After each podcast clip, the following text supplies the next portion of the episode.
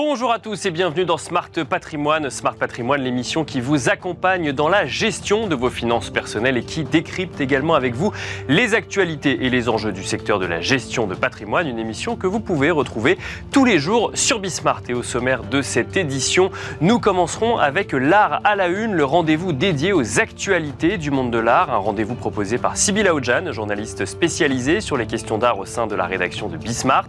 Nous enchaînerons ensuite avec l'art à la une, l'interview où nous nous demanderons comment adresser la clientèle chinoise en matière d'art contemporain, une question que nous poserons à Caroline Boudehen, cofondatrice et directrice associée de C Contemporaine, mais aussi auteure du livre Boom de l'art contemporain en Chine. Nous enchaînerons ensuite avec Enjeu patrimoine, un enjeu patrimoine consacré à la gestion des fonds patrimoniaux. Faut-il faire évoluer cette gestion? C'est une question que nous poserons à Alain Forcla, euh, député CIO multi-asset chez Lombard Odier Investment Manager. On se retrouve tout de suite.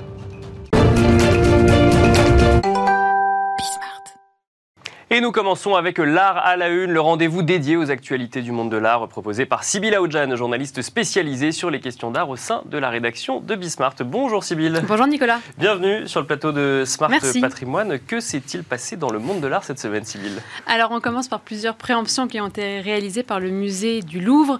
Une première réalisée pour le département des sculptures, Une Vierge et l'enfant de Michel Michel Colombe qui est un peintre français du 15e siècle de l'école de Tours. Cette sculpture est en terre cuite, elle a été réalisée vers 1500 et on l'a retrouvée à l'époque sur le tympan de la porte d'entrée de la chapelle d'un château qui s'appelle le château de La Carte, situé à Ballon-Miré en Indre et Loire. Euh, cette sculpture pour le Louvre occupe une place importante dans l'histoire de la sculpture de la Renaissance française, selon le communiqué euh, du musée l'originalité et la vivacité de la représentation, l'intensité de la relation entre la mère et l'enfant qu'elle allait, la monumentalité et la dignité de la figure de la Vierge, la qualité des détails en font une œuvre unique et fascinante. Et la statue a d'ailleurs été reconnue au titre des monuments historiques en 1976 afin d'éviter son exportation. Elle est restée ainsi dans la même collection privée depuis jusqu'à cette préemption actuelle. Cette acquisition a été réalisée lors d'une vente publique à l'hôtel Drouot qui a été menée par Rémi Le Fur et associés et elle a été adjugée pour plus de 4 600 000 euros avec frais. Et ça n'est pas, euh, Sybille, la seule préemption qui a eu lieu dans cette vente. Effectivement, le Louvre a aussi acquis un rare dessin recto, verso de Francisco de Goya.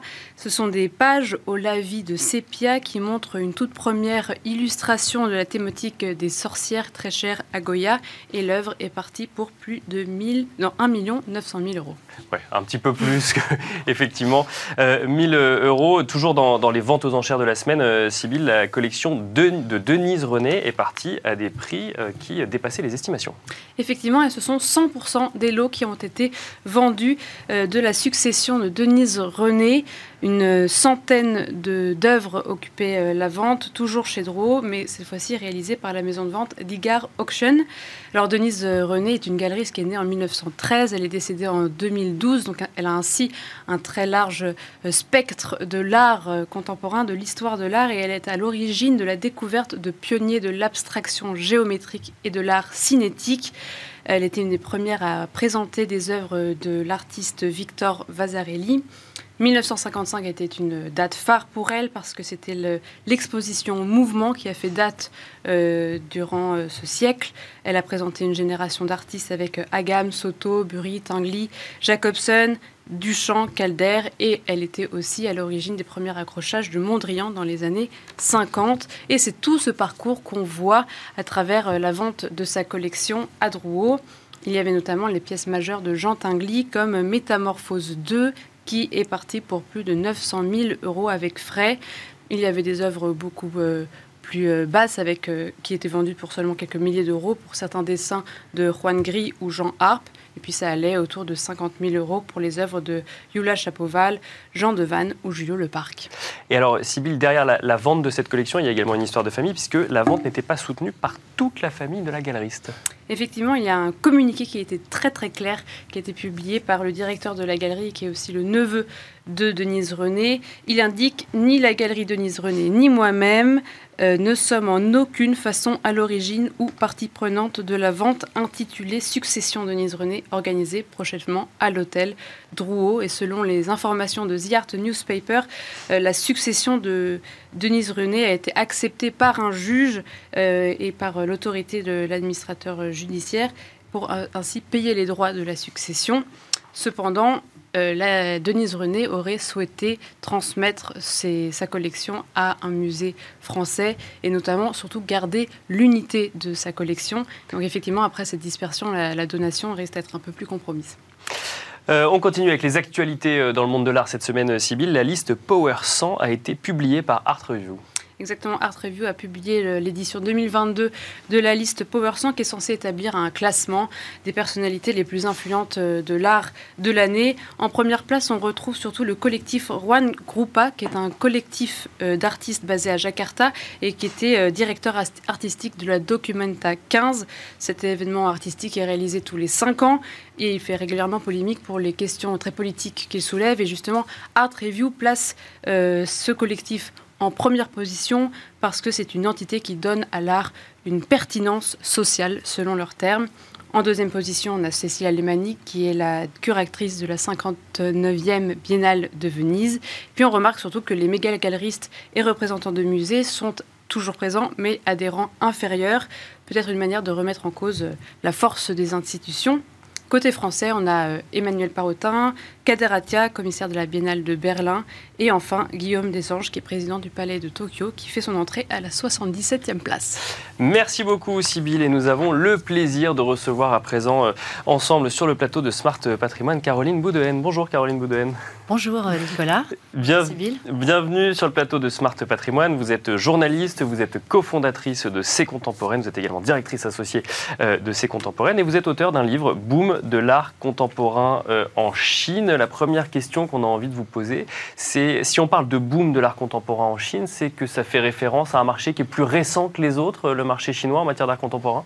Euh, oui, voilà, exactement. En fait, euh, l'art contemporain est présent en Chine depuis, depuis, je dirais, une bonne dizaine d'années. mais c'est pendant les cinq, six dernières années qu'il s'est vraiment révélé. Et je parle effectivement de boom parce que euh, ce n'est pas arrivé euh, au goutte à goutte, c'est-à-dire que sur 3-4 ans, on a vu euh, des, musées éclore un petit peu partout dans le pays, des galeries, des lieux hybrides aux quatre coins de, la ville. Enfin, quand je dis la ville, c'est plutôt Shanghai. Moi, j'étais basée là-bas, mais c'était un petit peu la même, la même chose à Pékin et Shenzhen. voilà. Et tout ce qui se passe politiquement en ce moment, ça va pas avoir trop de conséquences sur ce boom? Alors, alors ça, c'est à voir. Si, bien sûr je pense, euh, notamment lié, euh, enfin voilà, notamment lié aux fermetures de lieux, hein, mhm. puisque c'est toujours très très tendu. Les lieux ouvrent, les lieux ferment. On l'a vu avec les dernières foires euh, d'art contemporain à Shanghai il y a deux semaines. Elles ont ouvert une journée en preview et elles ont fermé puisqu'un cas de Covid avait été détecté. Donc si, je pense que. Et, là, quand une foire ferme, elle ferme totalement ou de, à distance quand même ou de manière digitale, on peut. non, de manière digitale bien sûr. D'accord, oui, c'est ça. Mais physiquement, c'est fermé. D'accord. Donc les stands étaient quand même loués, achetés. donc c'est quand même des impacts économiques. Euh, assez conséquents, effectivement, pour les galeries en question. Euh, quelque chose de très fort que vous décrivez dans votre livre, c'est euh, c'est du coup tout le lien qu'il y a entre l'art contemporain et le luxe. C'est quelque chose qu'on comprend peut-être un peu moins en tant que européen. Est-ce que vous pouvez nous décrire en fait ce, qui, ce qui se passe, ce qui a été créé comme lien entre ces, ces deux mondes en Chine? Bah, je pense que de toute façon, d'une manière assez globale, le luxe et l'art ont une grande, une grande histoire ensemble. Euh, maintenant, ce qui se passe euh, euh, enfin voilà, le luxe a toujours été un grand mécène de l'art contemporain. Maintenant, ce qui se passe, pardon, en Chine, c'est que le, mécénat a dû s'adapter. Il s'est adapté parce qu'il ne s'agit plus en fait de, de, conforter une élite, mais il s'agit d'engager les natifs. donc ces fameuses générations Gen Z et, et, Millennials qui ne fonctionnent plus du tout comme leurs parents. Et c'est très vrai en Chine. C'est une génération à part qui est, comme on le sait, ultra connectée, qui fonctionne avec le digital, qui fonctionne en groupe et qui ont des codes complètement différents. Donc le luxe euh, s'est adapté. Euh, et euh, au-delà de la simple collaboration artistique, on peut voir en Chine qu'il s'agit maintenant de nouvelles notions comme, comme j'explique dans mon livre, le, le Q-Retail, qui est un mot hybride qui se compose de to curate, donc une, exposition en anglais, donc on, organiser une exposition, faire la scénographie d'une exposition, et du mot retail, qui est donc la vente de produits au détail. Donc, qu'est-ce que ça veut dire le Q Retail? Ça veut dire montrer en fait ses produits, les, organiser en fait la, vitrine de son magasin ou, la, ou ce qui est à l'intérieur à la façon d'une exposition artistique. Donc il y a deux façons de le faire. Il y a en boutique, euh, partout dans la ville, euh, les, les, boutiques se transforment. Et il y a aussi les grandes expos euh, des, euh, des, marques de luxe qui, se, qui, qui, à travers des, grandes, des grands thèmes, euh, subliment leur image en y engageant de l'art contemporain. Donc ça donne des grandes expositions comme The Artist is Present de, Gucci, Voler, Voyager, je ne le dis pas dans le bon ordre, c'est Voler, Voguer, Voyager de Vuitton, qui avait fait, qui était une expo itinérante d'ailleurs. Donc ce sont des expos spectaculaires, vraiment, et on y incorpore vraiment une façon de, mettre, de mettre les produits à la façon d'une œuvre artistique et, euh, et d'une façon très immersive également. Et ça, on, le voit, pardon, mais on le voit que sur le sol chinois? Ça vient aussi maintenant en France, mais moi, je l'ai beaucoup vu là-bas. Et cette notion de Q-Retail qui est complètement exploitée, euh, mais dans, dans, voilà, dans, dans, la vie quotidienne également, ça, c'est très, je pense que ça, c'était très chinois quand c'est sorti. Et, euh, et quoi d'autre? Ça, ce sera vraiment une manière pour eux, enfin, on va quand même appeler ça une exposition, et c'est une manière pour rendre l'art populaire. C'est vraiment aller chercher euh, le, nouvel acheteur, en fait, parce que finalement, oui, euh, parce il faut renouveler euh, sa clientèle. Bah, c'est ça, et puis surtout, ce sont des, des, acteurs hyper importants du marché, que ce soit pour l'art ou, pour le, ou pour le luxe. Donc il faut s'adapter. Donc c'est un gros challenge hein, pour les marques en Chine. Hein, de, de, On revoit les notions de désirabilité. c'est plus, plus les mêmes façons de séduire un public, et surtout, ce sont eux qui font, je dirais, ce sont eux qui, qui, qui, font le, qui font le marché, en fait, quelque part. Donc, donc il faut s'adapter, il faut trouver de nouveaux moyens, et c'est comme je le disais, une, génération très très euh, digitalisée. Donc comment on fait revenir un public dans des lieux euh, en, béton? Et eh ben, ce sera l'expérience. Donc ces grandes expositions, c'est pareil, c'est on parle vraiment d'expérience. Euh, c'est des générations en, vraiment qui ont une exigence sur ce sur ça. on va voir une expo pour, pour la tester, on a envie de s'y amuser, on veut la découvrir. Oui, c'est ça, il va falloir apporter du divertissement en fait. Oui, c'est ça. C'est ça. On, voilà. L'art est très décomplexé. Euh, et le luxe aussi, d'une certaine façon. Et euh, l'art, ce qui a gagné aussi euh, là-dedans, c'est bah, quelque part se démocratiser, mais en conservant une certaine exclusivité que le luxe garantit, en règle générale. Donc c'est un bon un bon win-win, en fait. Et vous dites que ce seront les nouveaux acheteurs, et du coup, eux, ils sont intéressés par quoi aujourd'hui? Par quel type d'art? C'est de l'art chinois, ou ils seront encore intéressés par des œuvres, comme on a connu des ventes où ils vendaient des œuvres d'artistes européens alors je dirais un peu les deux, même si euh, la majorité euh, des, acheteurs. Alors voilà, quand on parle d'art contemporain en Chine, les principaux acheteurs d'art contemporain, les principaux collectionneurs ont entre 25 euh, et 35 ans. Donc ce qui, est, très jeune. Ce qui est très jeune. Par rapport à ce qu'on connaît ici. Exactement. Et, ils ont les moyens entre 25 et 35 ans Donc ils ont les moyens. C'est pour ça. Ce sont des générations très spéciales hein, qui, ont, qui ont bénéficié de l'aisance financière de leurs parents. Donc pour la principale majorité ont été étudiés à l'étranger, euh, donc se sont ouverts aux influences étrangères euh, et ont une culture assez euh, globale. Donc qu'est-ce qui se passe quand ils reviennent en Chine? Eh bien évidemment, la culture qui leur parle le plus, c'est pas forcément la culture chinoise, ce sera la culture, ce sera la culture populaire, enfin pop et de l'héritage de l'héritage occidental. D'accord. Donc quand ils ont, enfin voilà, donc les premiers achats d'œuvres d'art contemporain, évidemment, ce sont des artistes étrangers qui remportent la palme et surtout ceux qui sont liés à d'autres d'autres domaines comme la mode, la musique, le hip-hop, donc des euh, Culture plus populaire. Ouais, des, comme des. Enfin voilà, ce, sont des, générations très fans de, de Chaos, par exemple, de, Daniel Arsham, euh, ce genre de ce genre ce genre d'artiste, pardon, et euh, voilà qui propose également des séries limitées. Donc c'est aussi une première une première façon d'acheter. Et puis ensuite, on a les mécènes, enfin, ce que j'appelle les mécènes, des collectionneurs un peu plus aguerris, qui ont déjà des collections, qui ont pareil, hein, la trentaine, en termes d'âge, et qui vont, euh, une fois abattis et s'être aguerris en tant que collectionneurs, s'intéresser à la scène locale pour la mettre en, valeur. Euh, voilà. Parce que dans votre livre, vous parlez souvent d'acheteurs chinois qui vont s'intéresser vraiment aux arts qui vont faire référence à l'histoire, aux traditions chinoises. Et du coup, ça, ce sera plutôt euh, des acheteurs un peu plus âgés que, que vraiment les 25-35 ans alors oui, en fait c'est plutôt une, phase, euh, je dirais, euh, chez les artistes. Euh, l'intérêt, le nouvel intérêt porté aux traditions et aux, valeurs traditionnelles, au savoir-faire, c'est plutôt côté artistes qui, qui, qui, repartent finalement à la recherche de leurs origines. parce que pareil, génération aussi qui a été coupée au niveau de la, transmission culturelle avec, avec la révolution culturelle, hein, tout simplement. Il y, a un manque, hein, il y, a un vide. Et donc ce désir de retrouver ces racines, de les, de les rechercher à travers euh, les savoir-faire des, minorités, Ça, c'est une grande, une grande tendance qu'on voit se, dessiner en Chine, du côté des artistes. Et là, il y a quand même beaucoup d'artistes qui parlent de sujets politiques, sociaux. Est-ce que apporter ce genre d'art euh, quand on est un galeriste international en Chine, euh, on va tout de suite être face à une censure et une population qui va aller euh, à l'encontre de ses œuvres, ou justement la population jeune va vouloir voir autre chose que ce qu'on peut leur présenter sur leur territoire?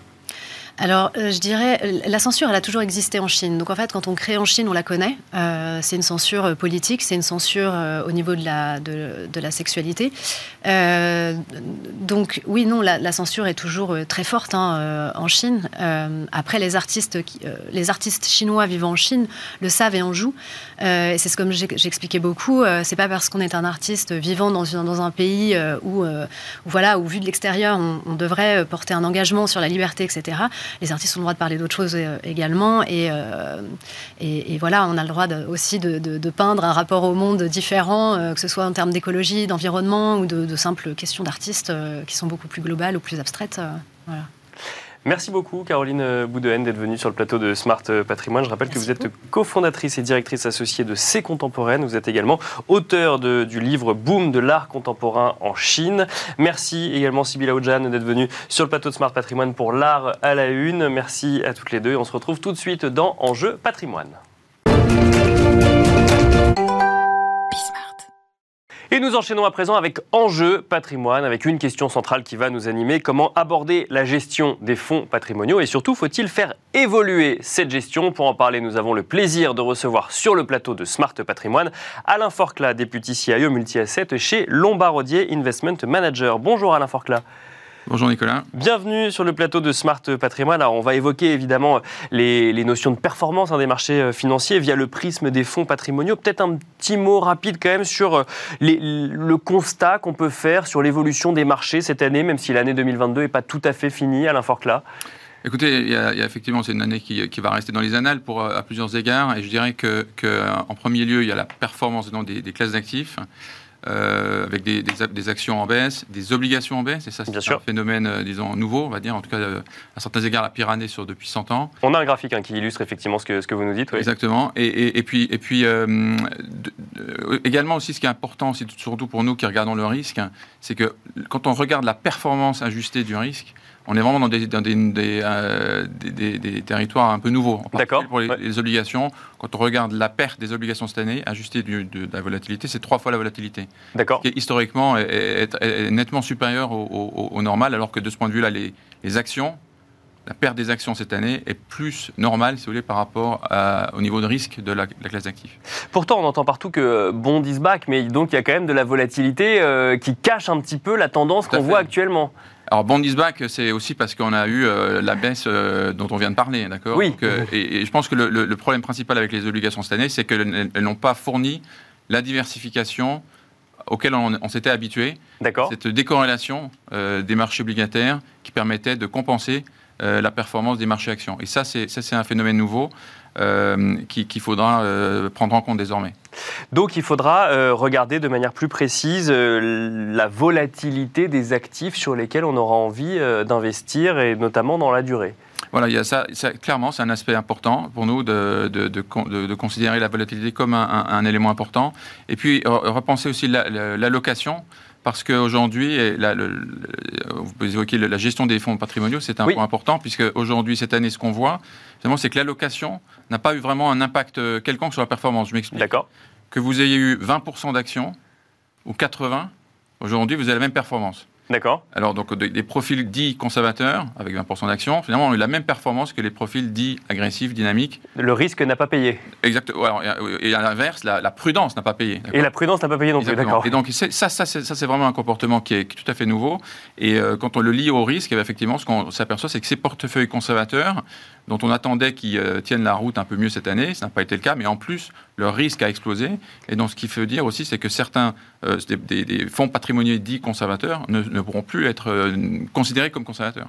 Donc, donc, ça veut dire que si on veut continuer à gérer un fonds patrimonial, avec ce que cela implique, effectivement, peut-être une vision un peu plus conservatrice, un peu moins de risque, effectivement, il faut changer les règles du jeu, c'est ça Il faut changer la recette? Tout à fait, exactement. La recette, c'est un très bon point. Donc il faut distinguer en fait la recette qui est l'allocation d'actifs, comment est-ce qu'on va déployer son, son portefeuille, comment est-ce qu'on va construire son portefeuille, ensuite de son dimensionnement, et le dimensionnement, lui, va être une fonction du, de l'appétence au risque de, du, de l'investisseur. D'accord. Euh, alors que historiquement, on avait appris un peu à, à mélanger ces deux notions. Voilà, on, on ajoutait un peu plus de l'obligation pour les profils consommateurs et on, les, on, on mettait plus d'accent pour les profils euh, dits euh, croissance. Ça, ça va changer de, no- de notre point de vue. C'est vraiment un des enseignements de cette année.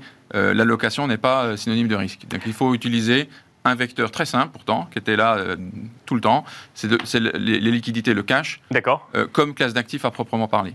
Donc, ne pas investir, c'est investir, c'est ça? Exactement. Donc, euh, le, le- le cash est une poche d'investissement comme les autres au sein d'un- portefeuille. Tout à fait, exactement. Donc lorsqu'on veut prendre moins de risques, ça ne veut pas dire qu'on n'aura pas d'exposition à des classes d'actifs dites risquées, hein, les D'accord. actions, Ouais. les matières premières, le crédit high yield par exemple. Elles ont leur place, euh, ces, ces cla- ces classes d'actifs, dans tout portefeuille.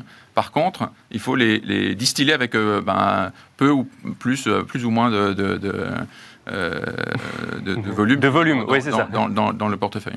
Et alors, bah, quand on parle de volume, alors on est dans le, dans le dimensionnement du portefeuille ou, ou dans la recette du portefeuille? Dans le dimensionnement. Dans le dimensionnement, Voilà. d'accord. La recette, si vous voulez, c'est quelque chose qui va être euh, euh, à la fois, il y a des éléments stratégiques. Donc, Bien par sûr. exemple, cette année, on a vu que finalement, les, la- les matières premières, c'était un, un- un élément diversifiant. C'est un des rares euh, ouais. qui a bien performé. Euh, ça, c'était simplement parce que c'était des classes d'actifs qui sont sensibles à l'inflation. Et donc, il faut, malgré le fait qu'on n'a pas eu d'inflation pendant 10 ans, ben, finalement, il en, il en fallait un peu. Il fallait toujours prévoir ce scénario pour être prêt euh, à y faire face lorsque c'est est là. mais, mais par contre, aujourd'hui, euh, au-delà de ça, euh, il y a vraiment la, dimension de dimensionnement qui, qui prend tout son sens aussi dans la, gestion du risque. Donc, euh, effectivement, penser euh, l'allocation de manière différente, puisque on ne pense plus qu'à l'allocation, on pense également au dimensionnement du portefeuille. Euh, le cash devient euh, un actif à part entière. Euh, si on regarde un peu le contexte euh, qui s'ouvre pour 2023, l'inflation sera est partie pour être euh, toujours là. Euh, le sujet banque centrale et hausse de taux n'est pas, parti pour s'arrêter, au moins sur ce début, milieu d'année 2023, voire même toute l'année 2023, euh, que l'on parle de la Fed ou de la BCE. Personne n'est capable de le dire à l'heure actuelle. On a en revanche des questionnements sur la croissance, que ce soit en Europe euh, ou aux États-Unis, quand on est à la tête d'un fonds patrimonial, quand on doit continuer à faire euh, de la gestion de fonds patrimonial. Qu'est-ce qu'on fait concrètement? Très concrètement, euh, on, suit un processus. C'est ça qui est important, c'est de ne pas perdre les pédales et euh, changer euh, son fusil d'épaule à tout bout de champ, surtout après une année difficile comme celle-ci. Donc il faut, il faut rester sur des- des principes euh, sérieux, solides, sur lesquels on, on- on peut se, se reposer. Et, et à cet égard, donc, euh, je dirais qu'il faut distinguer justement certaines tendances un peu euh, de, de vouloir faire du tactique, alors et confondre tactique et stratégique. Donc de notre point de vue, il y a une, une ossature, si vous voulez, de portefeuille qui fait du sens sur la, long- la- la durée. Il faut intégrer des éléments de long terme. Donc le fait que le, le cycle économique- macroéconomique, il comporte plusieurs phases. Il y a des phases de croissance, il y a des phases de ralentissement économique, ça peut être de la, récession, ça peut être de la stagflation. Et justement, aujourd'hui, on est un petit peu, euh, on ne sait pas très bien Bien lequel sûr, oui. va, va arriver. Il y, a des, il y a des phases de choc d'inflation qu'on vient de voir cette année. Il faut toujours, à notre- de notre point de vue, avoir des- quelque chose dans son portefeuille qui va être capable de bien se comporter dans une ou l'autre de ces phases. D'accord. Vraiment prendre une vue aujourd'hui sur quelle sera le- effectivement le- la- la phase dans laquelle on va se trouver dans 3 à 6 mois. Et ensuite, tactiquement, effectivement, là, on peut se poser des questions sur quels sont un peu les, les, les, les- tilts, si vous voulez, euh, les, les paris un peu tactiques qu'on peut, qu'on peut, qu'on peut prendre aujourd'hui en, en- en- compte. Bien sûr. Clairement, aujourd'hui, je dirais que, euh, vous l'évoquiez, on est au devant quand même d'un ralentissement économique. Euh, c'est finalement c'est ce que les banques centrales veulent, hein, puisqu'elles ont ouais. un problème d'inflation qu'elles doivent régler. C'est la solution, malheureusement, à un problème de l'inflation. Donc de ce point de vue-là, on pense qu'aujourd'hui, le risque, il est quand même dans les marchés actions. On a eu un rebond depuis quelques semaines, euh, on va dire, qui est, qui est- qui est un rebond assez fort, mais qui est surtout euh, drivé par du, du sentiment. hein Mhm. donc des fondamentaux. Euh, donc on est plutôt euh, cautionneux, enfin préco- précautionneux sur les actions aujourd'hui. Je pense que sur les Ah, taux, Alors même que vous nous avez dit effectivement que qu'on soit investi à 80% ou 20% en actions, ça changeait pas grand-chose. effectivement, ça c'est vrai. Mais par contre, dans la recette, je reviens à mon, Oui, à- d'accord, à, oui. mon- à mon analogie. Dans la recette, il y a un peu aujourd'hui, il y aura peut-être un peu moins d'actions. D'accord, ok, je comprends. Et, et- et donc ça, c'est ça, important aujourd'hui. Euh, il y a beaucoup d'incertitudes. Donc justement, je pense que c'est une, période où il faut euh, pas prendre trop de risques, si vous voulez, euh, pas être trop trop audacieux, téméraire. Euh, on est dans une phase où il faut protéger le capital, d'accord, surtout dans une gestion patrimoniale, pour vivre un autre jour et peut-être attendre que, les, que des, jours plus clairs. Pour, pour, autant, on imagine quand même que quand on doit gérer un fonds, il faut quand même justifier de certains investissements. On ne peut pas dire, bah, écoutez, on, on investira plus tard en fonction d'un meilleur contexte économique, même si le cash est une classe d'actifs. Alors, c'est un excellent point. Je dirais là-dessus, effectivement, c'était plus, c'était plus difficile à justifier euh, lorsque les taux étaient négatifs qu'aujourd'hui, lorsque on a des rendements quand même relativement intéressants sur le cash. D'accord, oui. Évidemment très fortement en dollars, un peu moins en euros, mais même en francs suisses aujourd'hui, euh, on a des, rendements positifs. Donc cette question-là, elle est un peu plus facile à, aborder. Mais enfin, néanmoins, ce que je dirais, c'est que à la fin du jour, on, préfère quand même ne pas perdre d'argent que d'en perdre. Bien sûr. Euh, ça, les investisseurs commencent à reconnaissent, si vous voulez, que ne pas être investi, c'est une, forme de décision d'investissement et qui, finit par payer. Et donc cette forme finalement de ça peut paraître comme un, outil très simple, mais euh, comme je disais, sous-employé, précisément peut-être pas pour la raison que vous évoquez, c'est que voilà, on n'est pas toujours, on n'a pas toujours envie de justifier euh, qu'on finalement on place l'argent qu'on nous confie dans finalement du cash. Euh, je reviens sur le terme corrélation hein, que vous avez euh, employé. C'est vrai qu'on a vu cette année parfois euh, des marchés actions et obligataires évoluer face à un même, une même, enfin avoir la même réaction face à une même cause. Qu'est-ce qu'on fait quand on est gérant de fonds patrimoniaux? Où est-ce qu'on se réfugie dans ces cas-là? Bah, De nouveau, je pense que ça, ça c'est vraiment véritablement aussi le risque majeur des fonds patrimoniaux parce qu'ils sont basés sur l'idée de diversification.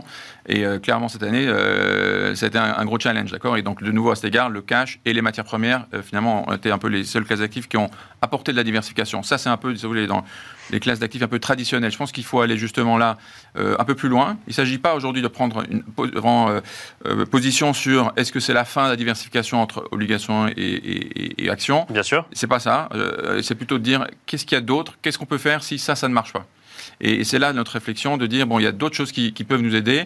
Il y a des classes d'actifs, des nouvelles classes d'actifs, des nouvelles euh, euh, technologies, si vous voulez, qui nous permettent de diversifier un portefeuille, comme la volatilité. La volatilité, aujourd'hui, depuis 20 ans, c'est devenu un actif financier à part entière qui a une euh, décorrélation, enfin une corrélation négative avec le marché. Pourquoi? Parce que le marché, c'est des êtres humains, on panique lorsque les marchés baissent, et donc la volatilité augmente. Donc là, il y a une forme de décorrélation qui vient assez naturellement. Eh ben, il, faut, pouvoir euh, avoir le courage de, s'intéresser à cette classe d'actifs et l'intégrer. Il y a d'autres formes de diversification, comme ça qui permettent, comme je disais, de ne pas de prendre une décision binaire sur euh, les actions, les obligations, est-ce que ça va revenir ou pas, mais plutôt continuer à réfléchir à comment est-ce qu'on améliore un portefeuille, une gestion, pour finalement obtenir, euh, enfin, euh, délivrer ce qu'on recherche, c'est-à-dire une performance stable dans le temps, qui est l'objectif de, la, gestion patrimoniale. L'objectif d'un fonds patrimonial, effectivement. Merci beaucoup, Alain Forcla, euh, d'être venu sur le plateau de Smart Patrimoine. Je rappelle que vous êtes député CIO multi-asset chez Lombard Odier Investment Manager. Merci beaucoup. Merci Nicolas. Merci à vous de nous avoir suivis. On se retrouve très vite sur Bismart pour un nouveau numéro de Smart Patrimoine.